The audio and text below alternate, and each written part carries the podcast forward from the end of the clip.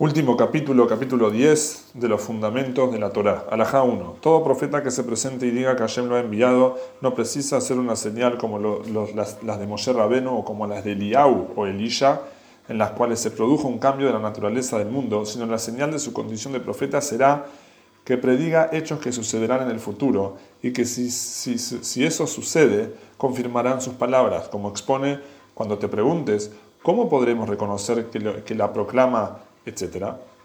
Por lo tanto, si se presenta un individuo adecuado para la profecía, en nombre de Hashem, y no viene para agregar ni para quitar ninguno de los preceptos de la Torá, sino para servir a Hashem con los preceptos de la Torá. No debemos decirle, parte el mar o revive a un muerto, etc., para que creamos en ti. Si no le decimos, si eres profeta, dinos hechos que sucederán en el futuro. Él preside y nosotros esperamos a que suceda o no su predicción.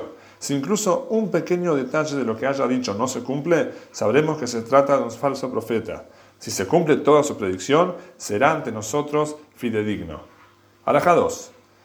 Se le pone a prueba varias veces, tres veces. Si todas sus palabras resultan ser ciertas, se trata de un verdadero profeta, como expone acerca de Shmuel, y todo Israel supo de Dan a Beersheba que Shmuel era fidedigno, fidedigno como profeta de Hashem. Alaja 3. Siendo que los astrólogos y los adivinos presiden el futuro, ¿cuál es la diferencia entre los profetas y ellos? Los astrólogos, adivinos y similares, algunas de sus predicciones se cumplen y otras no, como expone que se presentan y te salven los astrólogos. Que se presenten y te salven los astrólogos, los contempladores estrellas y los adivinos de lo que vendrá sobre ti, de lo que vendrá en vez de todo lo que vendrá. Es decir, solo presiden parte del futuro, pero no todo.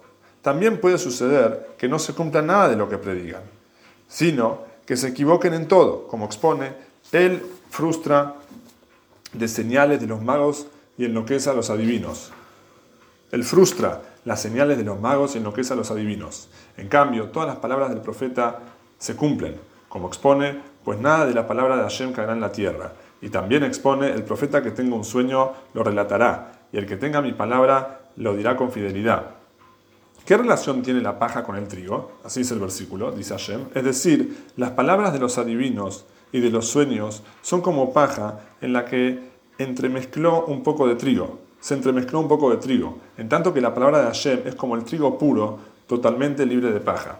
Acerca de ello, la escritura asegura y dice, sobre lo mismo que los astrólogos y adivinos informan a los pueblos decepcionándolos porque lo que dice no se cumple, el profeta les hará saber a ustedes la verdad y por ende no precisan astrólogos ni adivinos, como expone que ninguno de ustedes pasa a su hijo o hija por el fuego en una práctica de idolatría, ni practica adivinación, pues esos pueblos, pues esos pueblos, sino Hashem pondrá un profeta de entre ti, de tus hermanos. De ello derivamos que un profeta se nos presenta solo para presidir hechos que sucederán en el mundo, como abundancia o hambruna, guerra o paz, etc. E incluso puede responder sobre las necesidades específicas de determinada persona, como cuando Shaul perdió algo y acudió a lo de un profeta para averiguar dónde estaba. Cosas de este estilo dirá el profeta, pero no instituirá otra religión, ni agregará, ni quitará ningún precepto de la Torah. Alajá 4.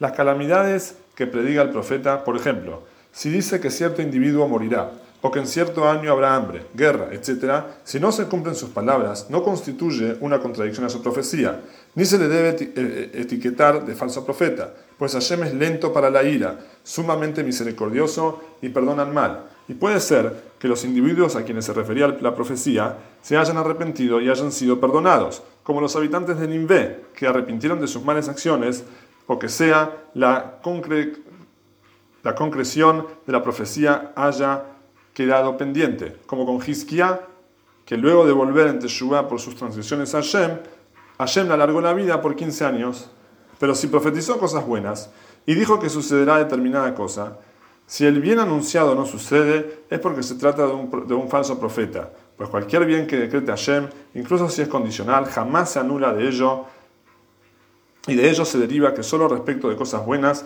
se debe probar, al profeta.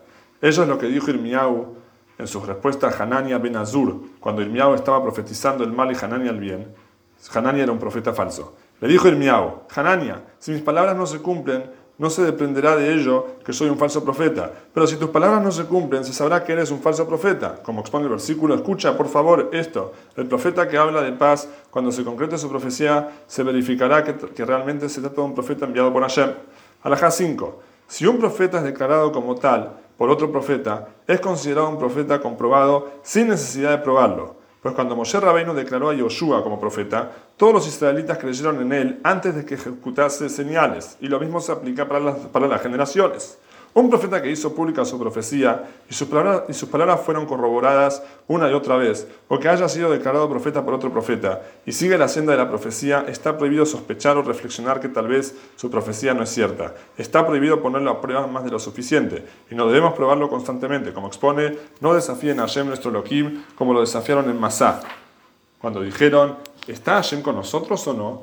Más bien, una vez que se sabe que es un profeta, que confíen en él y que sepan que Hashem está entre ellos y que, y que no sospechen ni duden de su profecía, como expone, sabrán que ha habido un profeta entre ellos. Bendito es el misericordioso que nos provee su ayuda.